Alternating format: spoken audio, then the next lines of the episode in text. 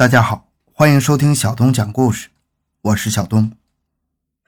秦始皇是中国历史上第一个统一王朝秦朝的开国皇帝。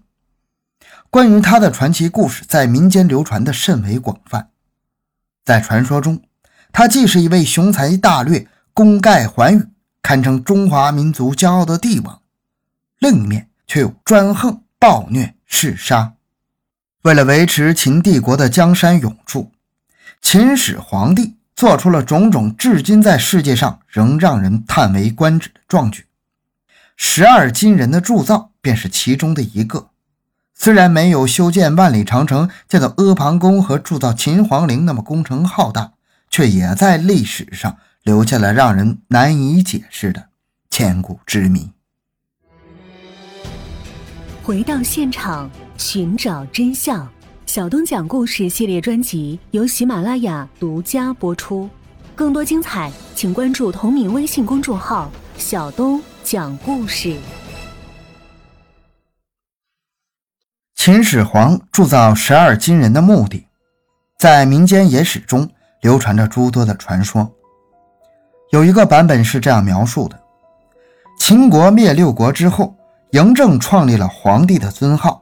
自称始皇帝，但由于吕不韦曾经专权的阴影和辛辛苦苦征战得来的皇位不易，为了实现自己当初宣布子孙称二世、三世以至万世代代承袭的宏伟愿望，他坐稳帝位之后，始终在忧虑和思考着如何确保长治久安，使江山流传至万世的问题。他认为要坐稳天下，必须要解决的一个问题。就是收缴和销毁流散在民间的各种兵器，只有这样才能防止别人使用武力夺权。于是他总是在寻找一个合理的借口来收缴民间的兵器。机会终于来了，一天，在大臣们的陪同下，秦始皇观看舞灯笼和各种杂耍表演，正看得高兴的时候，忽见一队杀气腾腾、手里拿着刀剑等兵器的武士。上场表演战舞，秦始皇观赏之余，又触动了自己长久以来的心病。这时候恰巧探子来报，说临洮一个山民在当地见到十二个巨人，且传唱着一道童谣：“渠去衣，显于金，百邪辟，百瑞生。”秦始皇听后龙颜大悦呀。于是他假托征兆，说是顺应天意，下令收缴民间兵器，集中到都城咸阳铸成十二金人。实际上，此举不过是他出于巩固嬴氏皇权的考虑。十二个金人的传说还有另外一个版本。有一天，秦始皇在阿房宫中酣睡，做了一个很奇怪的梦。他梦到天气大变，天空昏暗无光，并且伴有鬼神妖魔作怪。于是他非常惊恐害怕。正在手足无措之际，忽见一白发苍苍、长髯飘飘的老道来到他面前。这个老道精神矍铄，神采奕奕，挥动着手中的佛尘，对他指点迷津道：“至十二金人，方可稳坐天下。”说完，随着眼前金光一闪，老道便不见了。秦始皇也从梦中惊醒。他梦醒后。本着宁可信其有，也不肯信其无的信念，立即下令将全国的兵器收到咸阳，铸成十二个金人。经过艰辛的铸造，秦都咸阳的阿房宫前屹立起了十二个铜器铸造的大金人。因为铜是黄色的，所以又称作金人。他们身着戎族的服装，身上雕有精细的花纹，显得精神抖擞、英勇无比，日夜守护着秦宫。金人造型之大，制作之精巧考究，为历史上所罕见。在这方面，有很多历史书籍记载，比如《史记·秦始皇本纪》中记载：二十六年，有常人见于临洮，故削兵器，铸而象之。贾谊的《过秦论》也有“萧峰铸具，以为金人十二”的记载。这巨大沉重，让秦始皇从此以为高枕无忧的十二个金人，究竟是怎样的一副模样呢？因为十二金人今日已不见踪影，人们只能根据历史典籍中的描述发挥想象。关于金人的重量，史料中有这么几个数字：一是重各千担，二是中小者皆千担也，三是各重三十四万斤，或是各重二十四万斤。之所以出现这四种数字，是因为这些数字均属估计值，非确切数字。试想，这么大的金人也是无法一一去称量的，重量只能是估计。千担之说只是泛指十二个金人不是一样大，也不是一样重，小者千担，大者应该大于千担。确切来说，应该有十二个数字才对。担是秦时的重量单位。一担为一百二十斤，秦时的一斤等于现在的二百五十六克。按最小数字一千担计，合金三万零七百一十五公斤；按二十四万斤计，合今天六万一千五百零二斤；按三十四万斤计，合今天八万七千一百二十八公斤。这就是说，最小的一枚金人重也在三十吨以上。大的则在六十吨以上。关于金人高度，史料记载也有三种说法：一是高三丈，二是坐高三丈，三是有大人长五丈坐而向之。这就是说，金人的高度有两种可能：一种可能是三丈，和今天的八米多；另一种可能是五丈，和今天的十三米以上。金人的造型。从相貌来说，应该是敌人的相貌；服饰也是敌服。金人是坐姿，长五丈的人坐下来也差不多是三丈，与史料相吻合。传说王莽称帝前梦见五个金人起立，可以说明这一点。金人正背均有铭文，史料有两说：其胸前铭，铭其后。铭文是由李斯撰文，孟田书写。李斯是丞相，孟田是大将军，由此可见分量之重。铸造如此大的金人，铭文是必不可少的。所以从史料中零星铭文的内容推断，十二个金人应该均有铭文。金人应该是空心的，按照铜的比重计，最大的重量八万公斤，体积为九点八立方米；最小的重量三万多公斤，它的体积为三点五立方米。这与身穿敌服、下有座子、高三丈的金人造像比，数字小多了。可以见，金人是空心的。金人造型的思考，十二这个数字寓意着什么呢？古时的人把大地分为十二支，称为十二地支。十二地支统合起来就是大地。大地还有一种分法，先分成东南西北四个方向。每个方向再分出两个方向，也就是四面八方。四面八方也是十二，可见十二这个数字是能够代表大地的，而且是一个统一的大地。大地不就是天下吗？秦始皇所建立的不就是一个天下统一的封建王朝吗？至此，我们不难理解，十二这个数字就寓意着天下统一。还有，一年四季。一季三月，一年十二个月，如此往复，便是千秋万代，两者合一。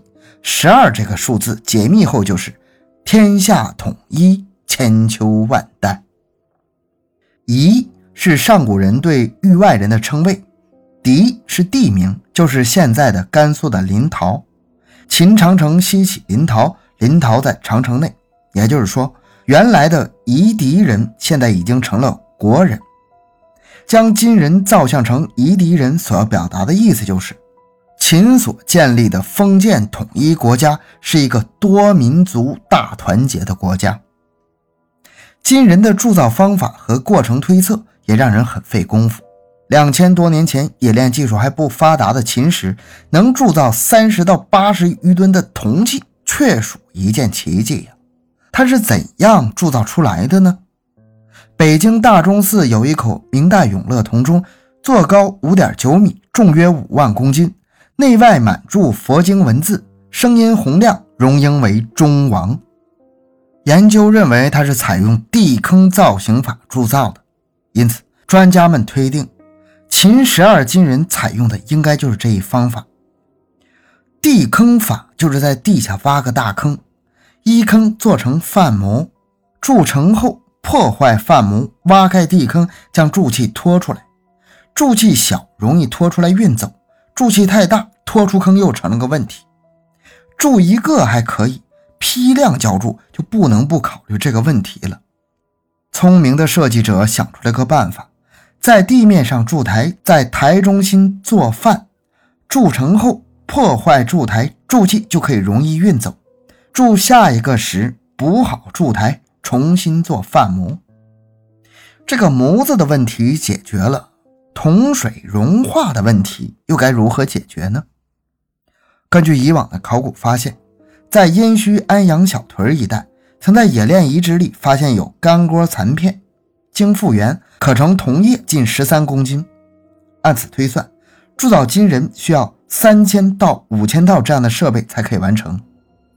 三千到五千套设备需要数万人操作呀，分散熔铜容易，统一浇铸就难了。其配合协调问题是无法解决的。聪明的设计者仿照将军盔的原理，在范模台上做了个大型的固定干锅。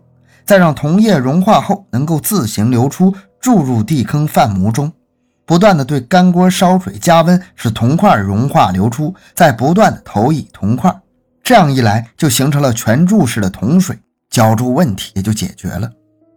有很多专家学者也曾经指出，秦始皇一生非常相信方士道人的话，再加上建国之后的担忧心情，这种说法是可信的。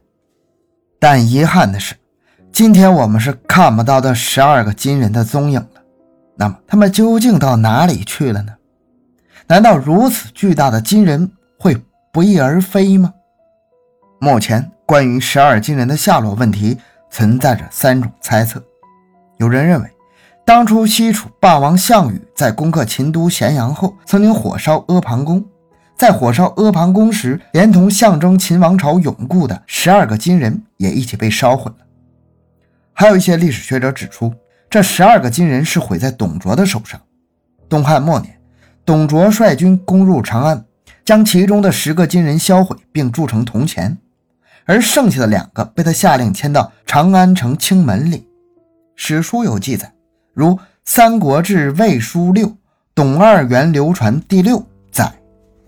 董卓西追破金人，急坏五铢钱，更铸为小钱。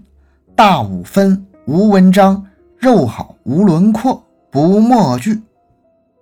正史《三国志》《后汉书》与《资治通鉴》均记载了董卓毁金人铸成铜钱一事。那么这个说法应该是可信的。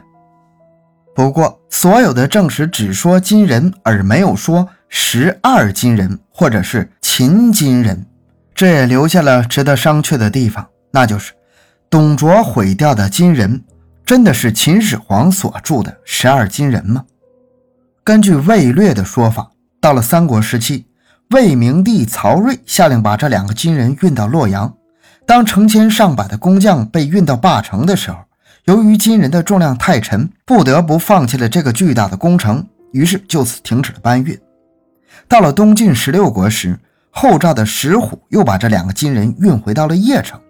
后来，前秦的苻坚统一了北方，他又把这两个金人从邺城运回长安进行销毁。